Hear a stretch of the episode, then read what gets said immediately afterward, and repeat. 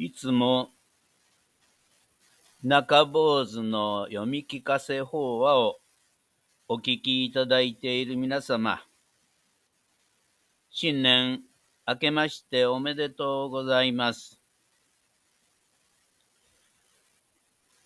今年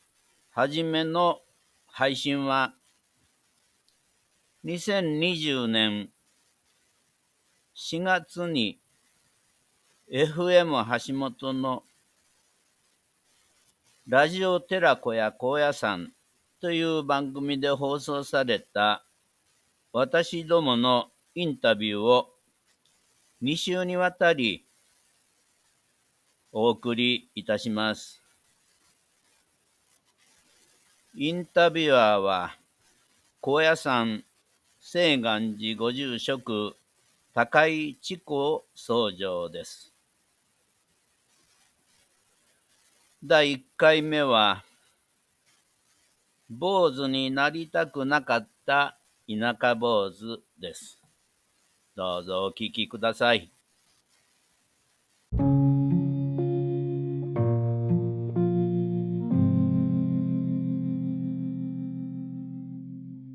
本日はこの紀の川市ですね、まあ、あの高野山から、えー、車でもう今近くなりましたんでね。もう30分から40分ほどの場所になりますけども、えー、そちらにございますあの小屋さん真言宗の寺さんです、えー、お寺の名前は不動寺さんというお寺に今日はやってきました、えー、そしてご住職の森田義経住職に今日は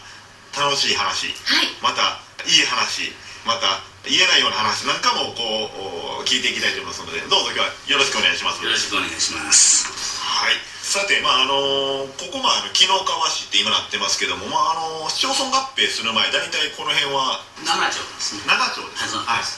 なんかどうしてもまだね紀の川市っていうのにまだちょっと馴染みが ないんですけどまさにこのお寺の目の前が紀の川が流れてる少し山あいのところにあるんですけども、はい、まあ、このお寺の場所の方からこの高野山にこの道というものが、あのありますですよね。これはあれですかあの高野西街道と呼ばれる？そうですね。西街道ですね。はい、は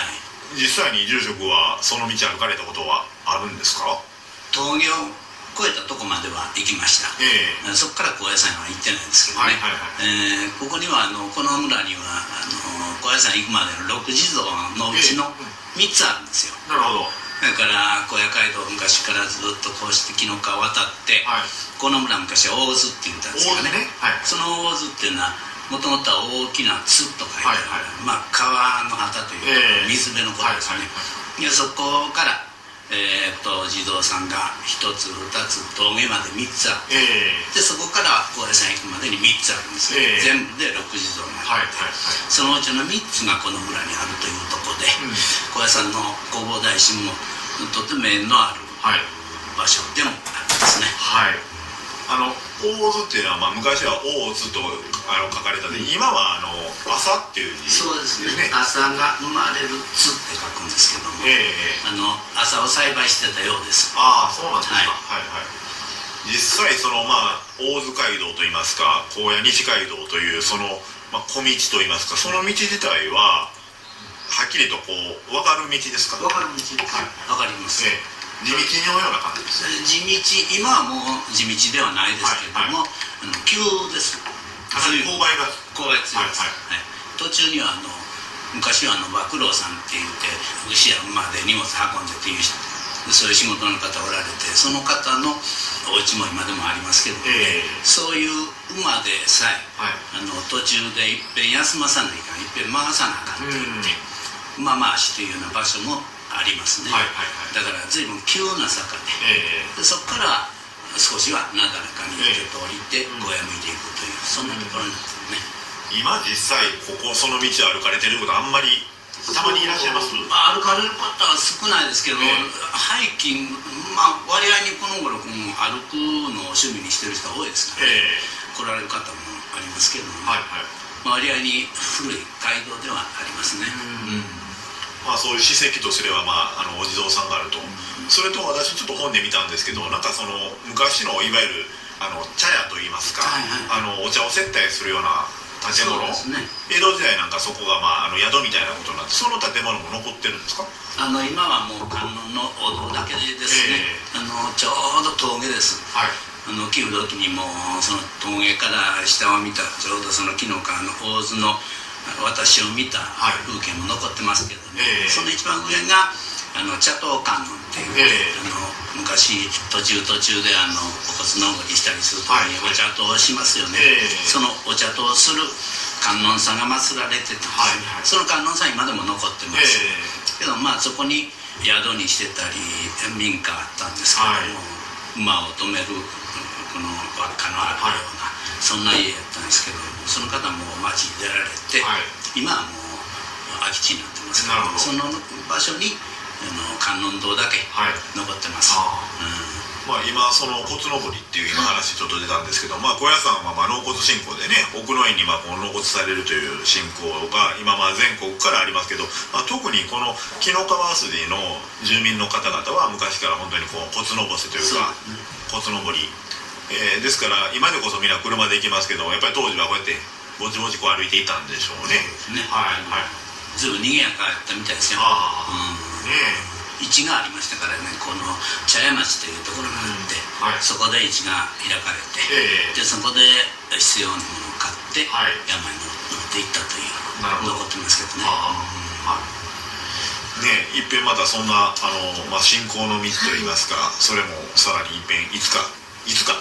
歩いてみたいな。本当かっていうところなんですけど。はい。それでまあこの不動寺さんなんですけどもあのもう歴史的には結構お古いんですか？えー、っと一応1601年慶長6年かな、はいはい、の創建と伝えられてはいますね、はい、空海上人が修行されて、えー、で滝に打たれて、はい、でその時になんていうのこの夢に、うん、えー、ここにお父さんのお祭りをする必要があるというようなことを言われて、えー、で後々になって1601年ね、はい、慶長6年に地元の長者さんたちが寄進を、行ってでできたのが不動寺なるほどっていうことになりますね。ですからご本尊様はお不動様ですか。はい。はい。このまあ紀の川筋にはどちらかというとその高野山信号集というのはあんまりこうたくさんないですよね。そうですね。はい、山科とかが多いですからね。そうですよね。はい。まあ、ですからあのここのお寺は本当に、まあ、あの地域のまさにこういう信者寺っていうよりまさにこう檀家寺ということですか。ね。そうですね、はい、うちの老僧からもう亡くなった老僧ですけどその聞いてた頃は金剛無事の別院として建てたんやっていうようなことを言うてました。なるほど、うん、それは本当か嘘かよく分かりません、はい、何の書き留めもないですからね、はいはい、けどもあの確かにこの道筋は、えー、あの非常に重要な街道であったのでそうですよね。先ほど来話では、決してまあ作られたものでもないのかもわからんですね、なるほど。はい。それで、まああのご住職が、まあ、このお寺の三男としてお生まれになったということなんですけども、はい、まあ、ですからお兄様があとは継がなかったわけなんですね出て行ったんです。はい。それは住職は幼い頃は子供の頃はまあ兄貴があと出てくれるなとそれは思ってたはずなんですよね、はい、全く全くテラー積むとは思ってなかったですからね、えー、私はあの兄貴が一般高校へ行き、えー、普通大学へ行き、はい、してるのを見てますから、うん、あ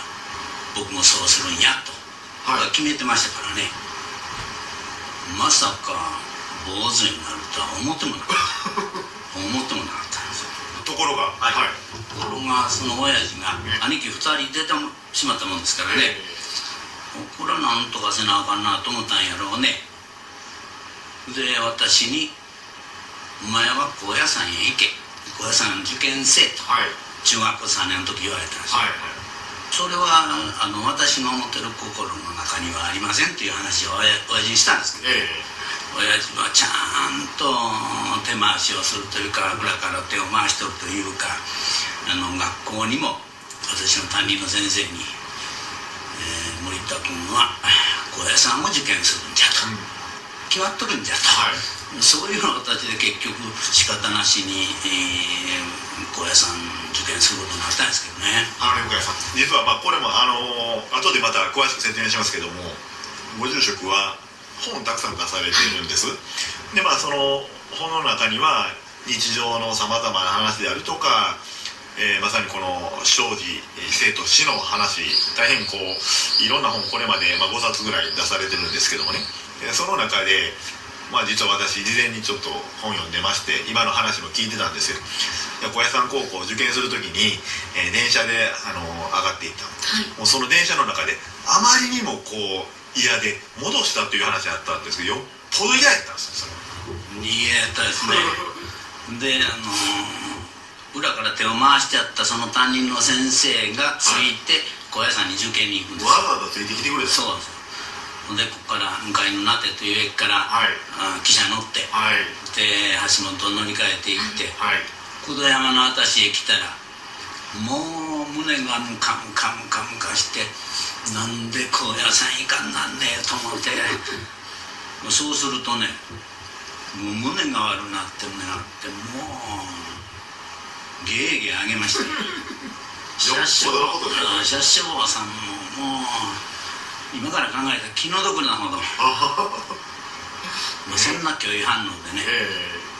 ー、それまであのー、高野山にはまあたびたびは行ったことは、ほとんどないです。ほとんどないです、はい、はい、14か15な成り立てですからね、だから高野山ってどんなとこかも知らんし、はい。電車で行く遠いとこやなと思ってね、うん、その時はね。嫌やのにいかんなんて、うん、で小屋に着くとあの宿坊へ行って、はい、その宿坊で一泊泊まって受験をするんですなるほど。そのお寺であの一泊したお寺で、えー、結局小屋さんで7年間いてやんなお寺がそこやったというのも裏から手を回しとったなるほど。その時はまさか自分がそこの後7年間おるとは考えもせずに思いますよトマトあげますね。もう、はい、もうでもいいやもうはいやいやいやこの番組聞いておられる方はね高野山っていうのは素晴らしいとこだ、いいとこだっていうようなやっぱりこう印象あるとこだけど、はい、そういうやっぱりあるわけなんですよ若きね子供にとっては、はい、まあ、かれこれもう随分昔の話ですけど。昔の話でございます。昭和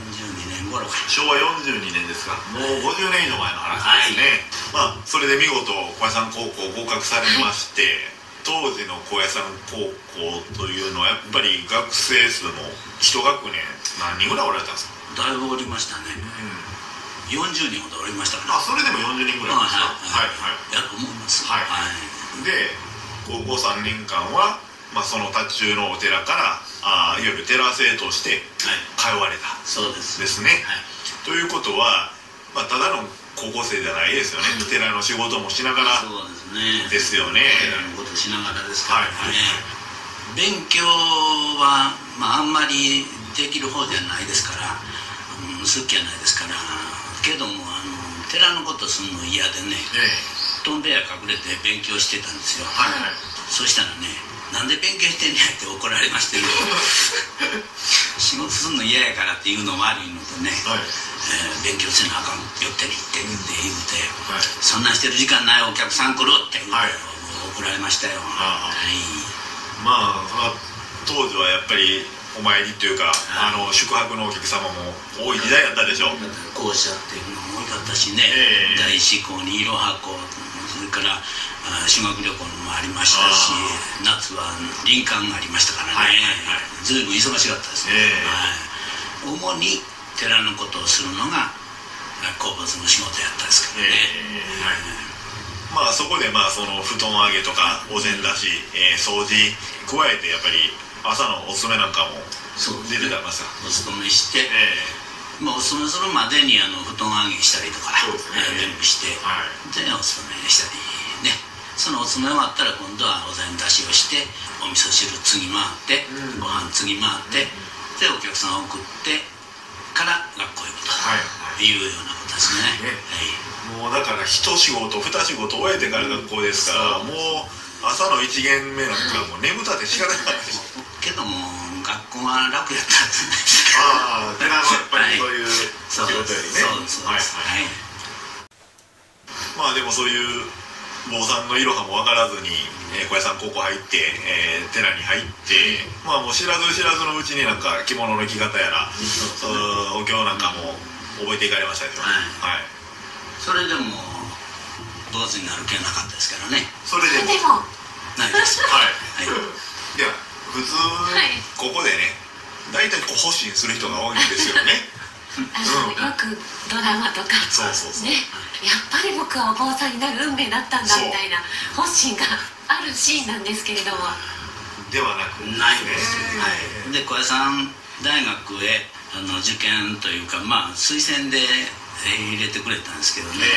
それでも小屋さん大学の密教仏教という方へは行かずに、はい、で社会福祉学科へ行ったんですね。だからそれでも坊主になるのは、えー、避けてたまああのー、本にも書いてますけども当時高野山大学に、えーまあ、社会福祉学科というものが新しく設立されて、そのいわゆる一期生になるわけなんですね。はい、はい、一期生ですからまあ、大学の先生方もこの就職先を開拓するためにも、うん、あのできるだけ一般の、まあ、例えば老人ホームであるとか、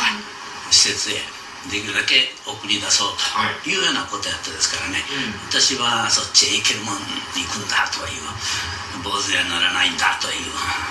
そんな確信持ってましたからね。なるほど、はい、ちなみにですけどね、はい、えー、ちょっと戻りますけど、うん、当時の高野山高校の教頭先生はあの虎屋の先生です。ああそうですか、ね、あの先生がね、はい、厳しかったんですよ。はい。あの今薬局の虎屋さんってね虎屋さんってありますけど、はい。はい、怖かったんですよ。科学の先生。で、はい、けども立派ななんていうのかな厳格な先生でね。そうですか。私絵が好きでね高等学校の学生の時に文化祭に絵を出したりとか、えー、で寄宿してるお寺の小坊主でいてるお寺の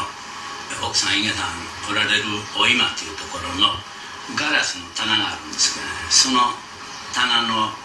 ガラスの裏面に絵を描いて、はい、で「吉野お前絵好きやったらこのぐらい描いてくれ」って言って。うん、で描いたりしたんですよ、はい、でそんなんも割に喜んでくれたら、はい、ようなことがあってその科学の教頭先生が「無理ったこと私の肖像画を描いてくれ」って言ったんですよ、はい、先生から。先生から、はい、でまあ、その絵を描いて文化祭に出したりはしてたけども人物画を描いたことはないんで、はい、どないしたらいいのか分からへん。でその先生が「森田君これで描いてくれ」って言うと小さなね L 版の写真持ってくるんです。よ、はい、それが白黒でね。それで描いてくれって言うんですよこれ描けるかなと思ったんですけどもまあ教頭先生の言うことやからと思って一生懸命描いたんですよ、はい。って先生に出来上がって「先生こんなんでですか?」うまいこと書いてくれたなって言うて、うん、その先生が引かれるまで学校引かれるまで科学して貼ってくれてました、そうですか。ええ。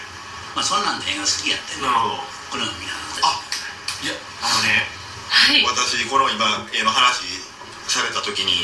ちょっと気になったんですね。今こう収録してるこの,、あのお部屋和室のところにこう八祖さん真言宗のね、はい、8人のお祖師さんとかこれ四国。の本能さんですか、はい。はい、絵があるんですよ。まさかと思って見上げました。あそうなんですか？そうなんですね、えー、一応義経とか見た書いてますか、えーはい、このあの真言宗の発想さんなんかはいつ頃書かれたもんですかこれはもう20年ぐらい前ですよね、えー、はい、彩色も全部ですよねそうですそうです、えー、はい。それは教頭先生が肖像画を依頼するのは分かります素晴らしい。ですもう素晴らしい。ですとい。うことはもうありとあらゆる絵もそうなんですねはい。はい。はい。はい。みんなそうですねあれもこの本にはあまり絵のこと書かれてなかったような気が。書いてないですねほとんど。ですか？絵のことは書いてないです、えまあただ好きやというだけのことですから、ね、いやもう好きとかいうレベルではなくてね、ちょっとその素人さんのちょっと落書きみたいなもんじゃ全然違いますよはいなるほどです。ねえ。えー、そうなんですねそう思うと絵も素晴らしいですし本もお書きになるってすごい才能のね方です。いやこの後もね話どんどんどんどんどんあるんですけど、はい、ちょっと話をね実は私あの不動寺さんとはあのちょっとまあご縁いただいてたんです、はい、というのももうかれこれもう昔の話なんですけども、まあ、平成15年あたりですか私当時金剛部寺で、えー、お勤めしておりまして、えー、当時は大師教会本部というところでおりました、まあ、教学部というところなんですけどね。えー、その時にあの大師教会のすぐ近くに二層学院という二層修道院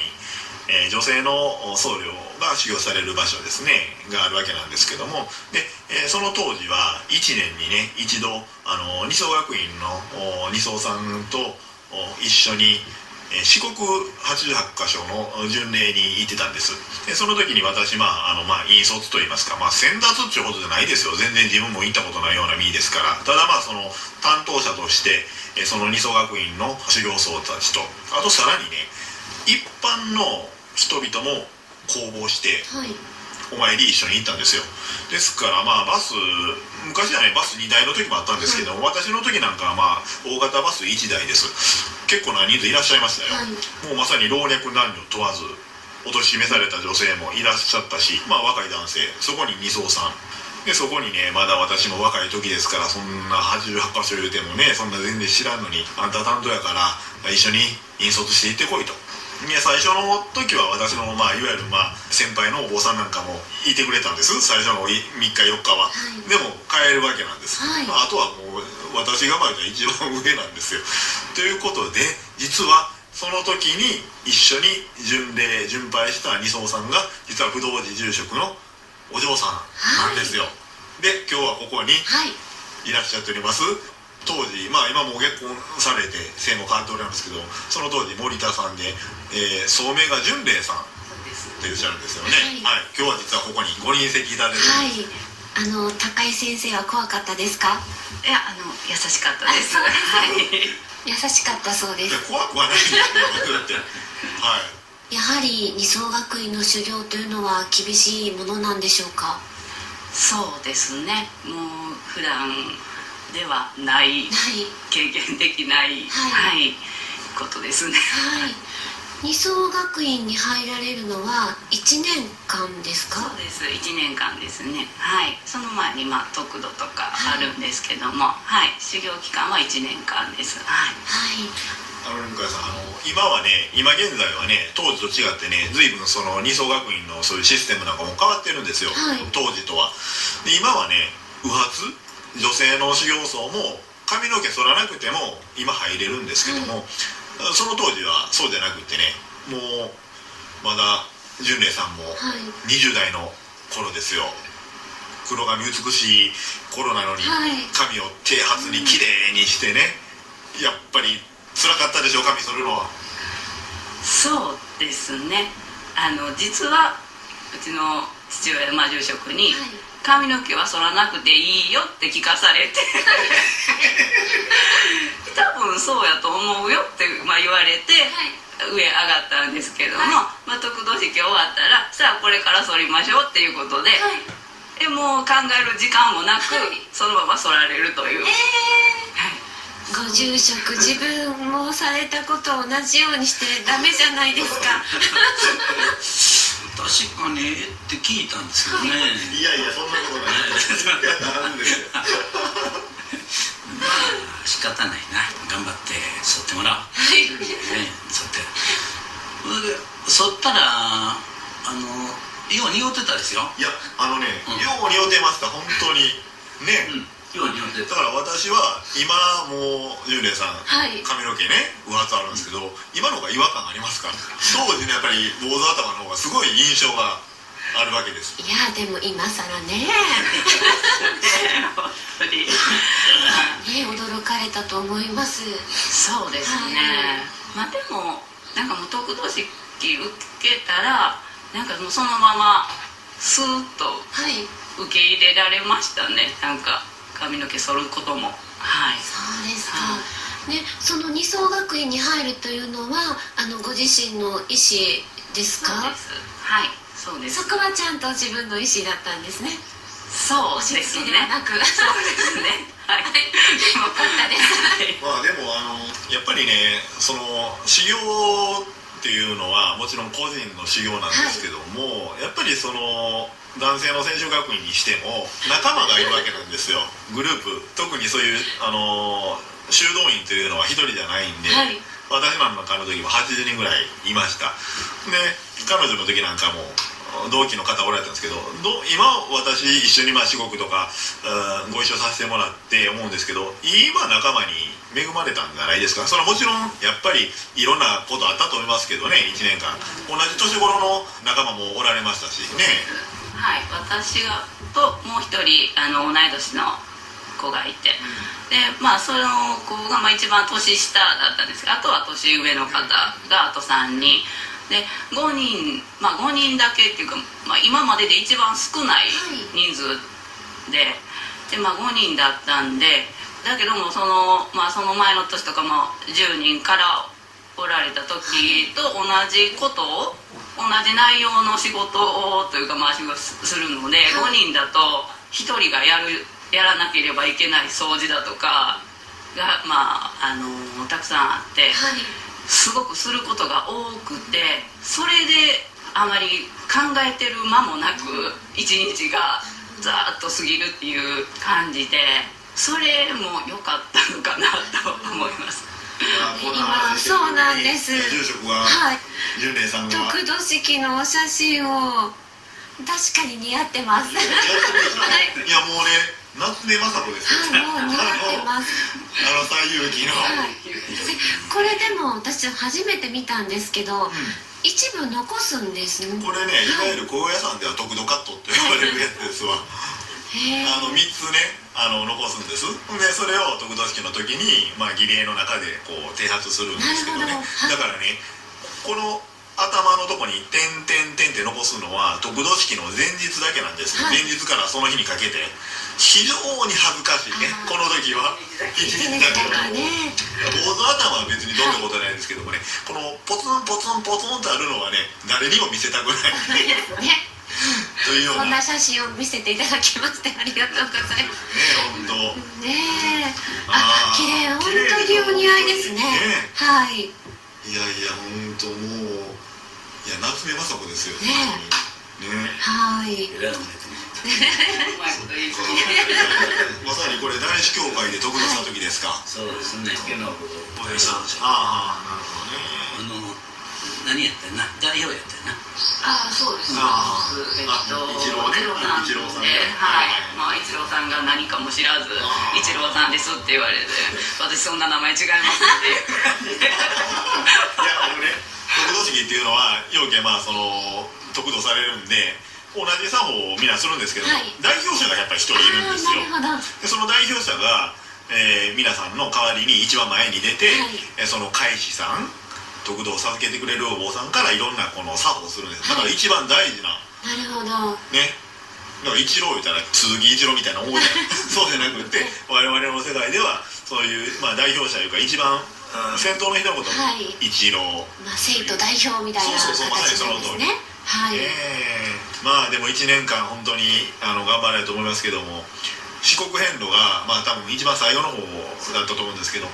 今思ったら楽しかったですよね。そうですね、うん、はい。もうあの修行も終わり。もう、まあ、言ったら旅行っていうような感じもありましたもんね。本当にもう旅行気分でしたね、あの頃は、はい。お先も見えてきてね、はい、はい、やっぱりすごいのがねその四国88箇所の巡礼というのはいろんな方法あってねそのツアーなんかもあるし先達さんが連れてくれるのもあるんですけどもね高野山のねまさに現役の二蔵さんと一緒に88箇所回ることなんてまずありえないんですよね。そこで札所に行って札打ちするわけなんですけども本堂行ってお勤めしてその後大師堂行ってお勤めするんですけどね。やっぱりもう二層さん方はすごいやっぱキビキビしてるんですよ。当然なんですよね。動きから。でお経から。でそれを見たやっぱり一般の参加者の巡拝者というのはものすごいそれに感激するわけなんですよ。こんな揃ったお経綺麗な声で。動きも正しい。ほんでお食事の時なんかもね宿行ったら寮下の先生から後ろからお尻叩かれるように、あんた走らさいということでグズグズしとあかんと。誰よりも先にね世話してくれたり片付けしてくれたり、そういう行動を見てやっぱり信者さん方とかそういう参拝の方は本当に訓と受けられたと、いい巡礼でしたですね。はいまあですからあの88箇所バスでねもう一気に1番から88箇所まで行くんで、はい、約2週間。ぐらいですかそうです、はい、はい、ですから私もものすごく気張ってましたやっぱり。何、はい、かあったらあかんってことですね、まあ、二層さんはまあ規律正しく訓練を受けてるんで問題ないんですけど、般の参加者なんかやっぱりいろんな方が全国から集まられて2週間同じバスで同じ宿でおるわけですから、はい、ろいろあるんですよ、まあ、そういうも苦労しながら無事に乗馬した時は、あ、大変やったけどほんま行かしてもらってよかったなと今でもそのように思ってますですね、はい、まあ、そういうご縁をもうずいぶん昔にあったわけですね、はい、それが今のこの時間につながっているわけです、はいそれでちょっと話また戻りますけど、まあ、小江山大学に入られて、まあ、社会福祉学科の方に入学されたわけなんですけども、ね、まあ、その間もやはりお寺から通われた。え当時まだあのご恩期の前ですね。前ですね、はい、はい、万博の年ちょうど大学の1年2年だったかな。うん。なるほど、はい、当時でもあの今と随分やっぱり雰囲気というのは今の小林さんとやっぱ違いましたですか？今思えば思い出はいろいろあるんですけども話せないこともあるんで随分やんちゃをされたんだやんちゃというかやんちゃやね。まあどっかで坊主にない無理薬体に声を送られたというそういうのあったのかもわからないですよね、はい、心の奥底で自分が思ってたのと違う道を今生かされているというような思いもったのかも分かりませんね。割合にあの子供の時は反抗しなかったんですよ親にも、えー、ただ高野山行ってから反抗期が来たと。親ら遅い反抗遅い反抗期で。まあ今でこそこのお寺と高野山というのは車で3 4 0分で行けますけれども、うん、当時まあ近くで遠い遠いです方ですね。ですからそんなここに戻ってくることもなかったわけですか？なかったです。はい、あの夏でも忙しい時はもう山におってくれと林間が忙しいからな、山におってくれっていうようなこともありましたからね、はいはい、で林間で子供たちを小屋さんケーブルの上の小屋さん駅まで送るとこのケーブル降りたら帰れんのになって何度も思いました。一緒に帰りたい。そう一緒に帰りたいな思いました、うん。携帯なんかあるわけないんですよ、はい、メールもないライブもない、ね、まあ言ったら固定電話言うてもね、お寺の電話やからそんな、お母さんの声聞くこともめったになかったわけでしょ、はい、だからよ日記をつけてたんですけどその日記にはお母ちゃんの卵焼きが食べたいとかね、うん。えー、旅を塗ってほしいとか、はい、そんなことを書いてましたね。まあ子供でしたな。はい。まあそれでまあでも小屋さん大学の間もその社会福祉学科で勉強しながらまあ坊さんのいわゆる照明の勉強とかそういうこともされました、はい、しました、はい、それも小屋さん高校の時照明をやってて、うん、割合に照明はね成績良かったんですよ、はいはい、先生方もこれは坊主に劣るな。って言うてましたけどね、うん、いやいやって私は思ってましたけど、でまあ大学で一応兼業だけは受けとこうと。なるほど。まあ3回生4回生になってきたら時間もありましたから、はい、一応まあそれだけはしとこうと。ということで免許証だけはいただきました。なるほど。坊主さんの。はいはい、はい、まあでもそんだけ坊さんにはならなりたくないと思っててもまあ営業をやっぱりされたんですね、まあ、営業っていうのはまあお坊さんにある、まあ、あの修行一番重要な修行なんですけどね、まあ、友達もおったですからね、はい、一緒にやろうっていうそんな中でまあ別にもっといてもいいかという感じで、えー、修行しましたね。普通ここでやっぱり企業したら発信したと思うんですけどそこでもまだやっぱりまだまだまだですか、はい、大学出たら、うんでもうほとんど決まってたんですよ。就職先が。就職先がまさにその門真の老人ホームへ、ええ。決まってたんですね、はい、でいよいよ離れられると思ってたんですけども、はい、どうやっても帰ってこいとローズが言うもんですから、はい、結局もう、ね、しゃあないなって言って帰ってきたんですよ、うん、仕方ないか。やっかと思ったんですけどね寺の仕事がないんですよ。普通ね向井さん、はい、お父さんである住職が「帰ってこい息子。坊さんになったら帰ってこい」忙しい思うじゃないですか。朝から晩までもう手も回らんようなことやからなんとか息子に帰ってこいと、はい、そんな思いでお父さん住職は呼ばれたわけではないんですか？じゃなかった？ないんですよ。親父も暇やから役場に勤めましたからね、はい、自分が勤めててこの寺を持ってましたからね、はい、だからお前帰ってきたら、うん、役場へ勤めて、えー、学校の先生になって、はい、ついででもええさかやってらせえと、うん、そんなこと言われてもやるからには寺だけでやるんやという思いはありましたね、うん、でましてやその学校の先生って随分とねあの小屋さんに、試験に受けに行く時に学校の先生にも嫌な思いを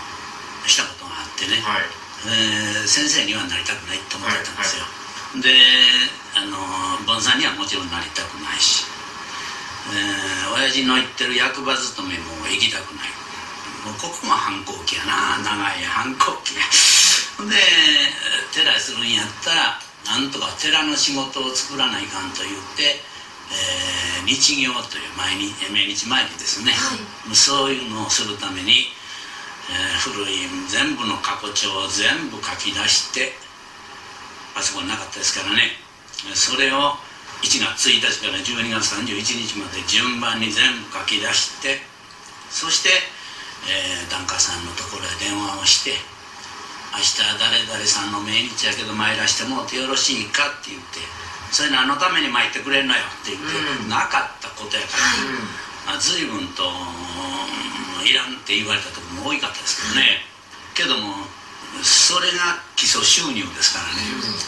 せめて何かせなと思った時に始めたのがその過去帳の整理と日行の始めということだったんですね。まあだから結局お寺戻ってきてやるからにはまあ寺占領でやりたいという気持ちが大いにあられてほんでまあ今までなかったいわゆる日曜日産っていうのを始められたってことだまあそれ期日つくのも遅かったですけどねどっちか言うと。なるほど。48年に昭和48年に大学を卒業して帰ってきたんですけれども、はい、それに気付くまで1年ほどねかかりました。何かせなというのね。その1年間は大学出たのに息子さんは暇かい何もしてないなって言って思われるのが嫌で、はいはい、大体8時半頃に出勤をして、はい、5時頃に帰ってくるっていう何かをせないかんと思って気付いたのが川行って魚釣りする だから朝8時半に竿を持って行って竿はできるだけ畳んで小さいのバレンように。バレ で 5, 5時頃帰ってくる、はい、何かしてるように見せたかった、はい、けどこれも虚しいなと思って昭和49年に初めて過去帳を整理して、はい。えー、やりだそうとしたんですよね。その時はあの先行だったでしょ、え ー、あれ僕昭和49年に作ったやつです、えー、暇やったからねあれを作って千個立て本堂へいくつか作ろうか、えー、で過去調整しようか、はい、というようなことしながら盆さんは盆さんらしく盆さんだけで生きられないもんかという手探りの坊主が始まった、えー